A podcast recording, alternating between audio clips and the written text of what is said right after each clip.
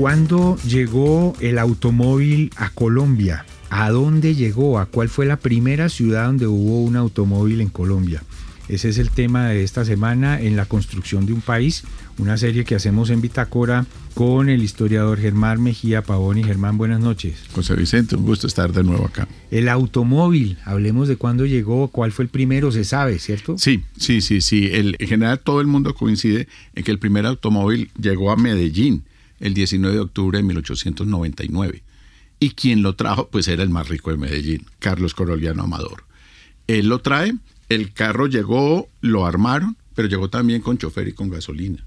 Pero el carro además lo tuvieron que traer entonces en mula. Sí, claro. Y desde la costa. Yo creo que sube hasta Puerto Berrío, puede llegar en barco, por supuesto.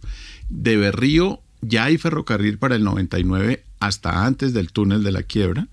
Y ahí sí lo tuvieron que pasar por tierra. Eh, pero esto me lo estoy imaginando, porque era como la ruta normal para ese momento, porque la vía existe.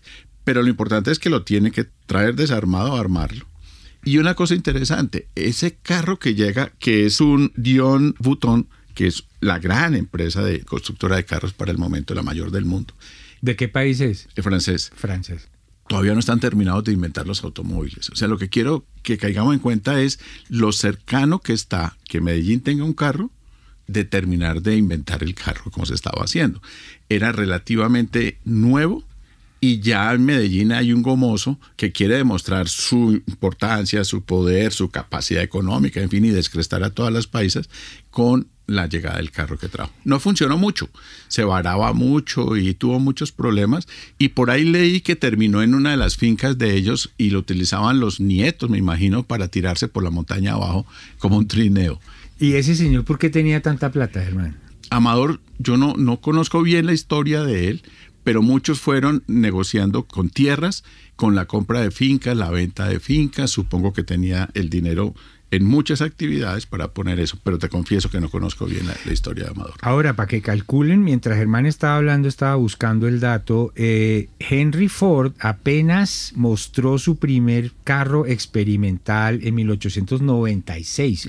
Apenas tres años después había un carro en Medellín traído de Francia. Es que eso es lo que me interesa señalar con que nosotros, y ya en varios programas lo hemos tratado, la distancia que hay entre el invento y su aplicación en el país no fue muy grande. No fue inmediata, por supuesto, pero no fue inmediata en muchas partes del mundo.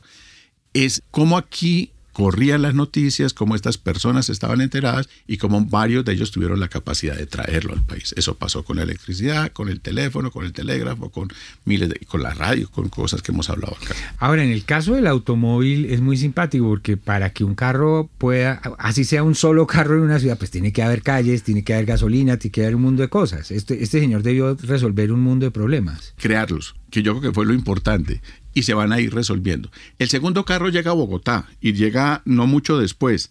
En 1901, o sea, al año siguiente ya hay un carro acá y lo trajo un señor Marceliano Pulido y ese carro llega de los Estados Unidos.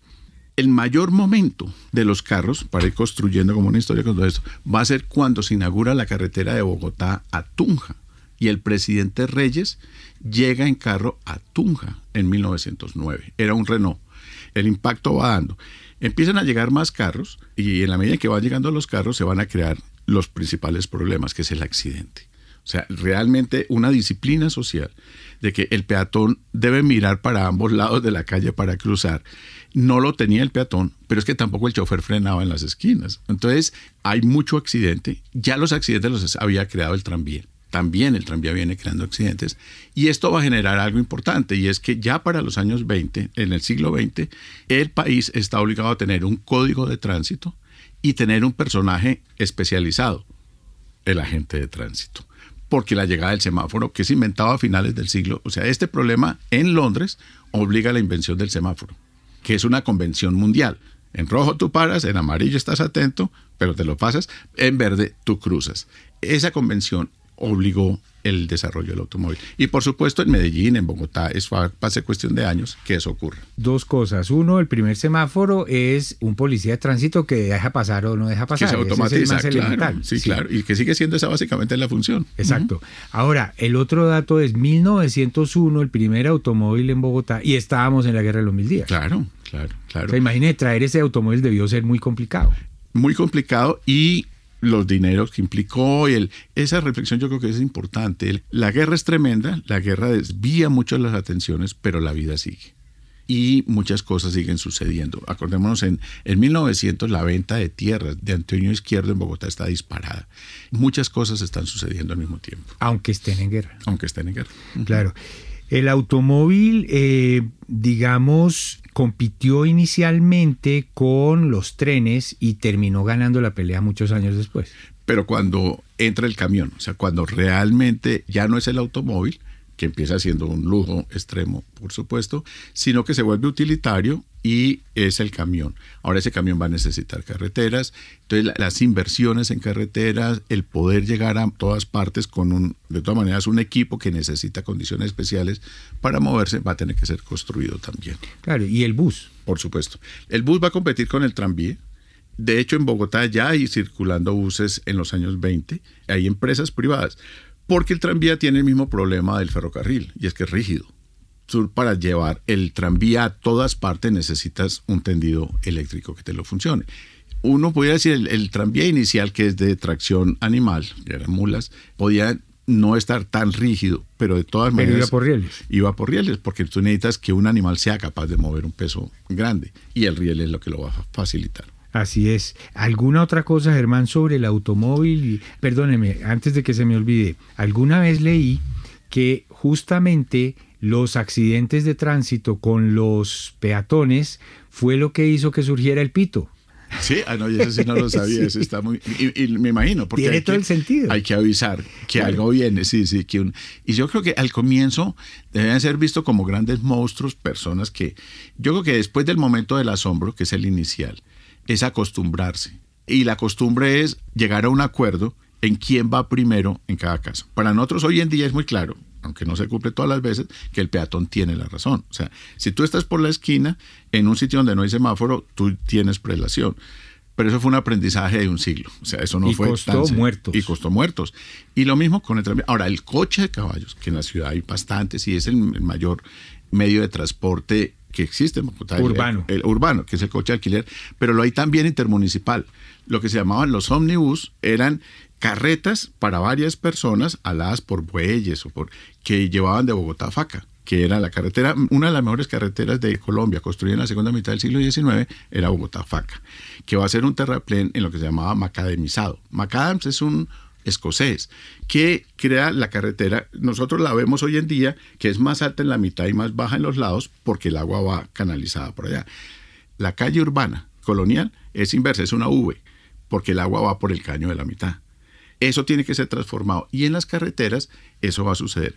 El principal camino es ese, pero entonces existía el transporte de alquiler interurbano. De tracción de animal. de tracción animal, por supuesto. Los coches, hay muchos en la ciudad y los coches también causan accidentes. Entonces, lentamente, lo que es la movilización no peatonal va a ir generando unas costumbres y unos acuerdos de qué es lo que es más importante, de quién tiene la razón cuando algo sucede, y para eso, pues tarde o temprano se tendrá que legislar, por un lado, y crear especialistas en la aplicación de eso, que yo creo que es muy importante. En la ciudad, ya el policía no solo vigila, desde una esquina que no haya ladrones o este tipo de cosas, sino que un carro y un peatón no tengan un conflicto que cause la muerte de, alguno de ellos. Ahora, el automóvil también trae consigo la velocidad. Por supuesto. Que es una noción Claro. Muy, durante siglos la velocidad estaba limitada al caballo, después al, ferrocarril, pero ya el automóvil es una experiencia de velocidad para muchísima más gente. Claro, y un cambio en la, en la noción del tiempo y de la distancia terrible. Cuando entra el tranvía, ir a Chapinero, es que para nosotros ir a Chapinero es caminar unas cuadras, pero ir a Chapinero era salir a caballo o salir en, coche desde lo que hoy es, pongámosle lo más cerca, San Diego, y llegar hasta la 60 con séptima, que era la plaza, o hasta Lourdes en la 63 con 13. Pero eso te podía tomar una hora o un par de horas caminando, o un poco menos si usabas una mula o un caballo. Pero cuando llega el tranvía, ya estás en 20 minutos o en media hora, si funcionaba bien el tranvía de tracción. Pero después es eléctrico y vas a estar en 10 minutos, 15 minutos. La misma distancia es más corta. No porque se acercaron, porque se acercaron los sitios, pero vía velocidad. Y va a cambiar la manera de, de estar en la ciudad. Y esta frase, es que eso está muy lejos, yo no voy, te cambia radicalmente. Y eso hace posible que alguna gente deje de vivir en el centro de Bogotá y viva eh, en Chapinero y pueda ir todos los días a trabajar al centro. Pues cuál es la apuesta con el tren, con el, con el, el Regiotram que se está pensando ahora. Si de Faca al centro de Bogotá vas a estar en 40 minutos, ¿dónde se van a construir los edificios? Entre Bogotá y Faca. O sea, eso es lo que va a empezar a suceder. Así es. La construcción de un país esta noche sobre el automóvil, el invasor en la calle. Germán Mejía Pavoni, muchas gracias. Hasta la próxima. José Vicente, como siempre, un gusto.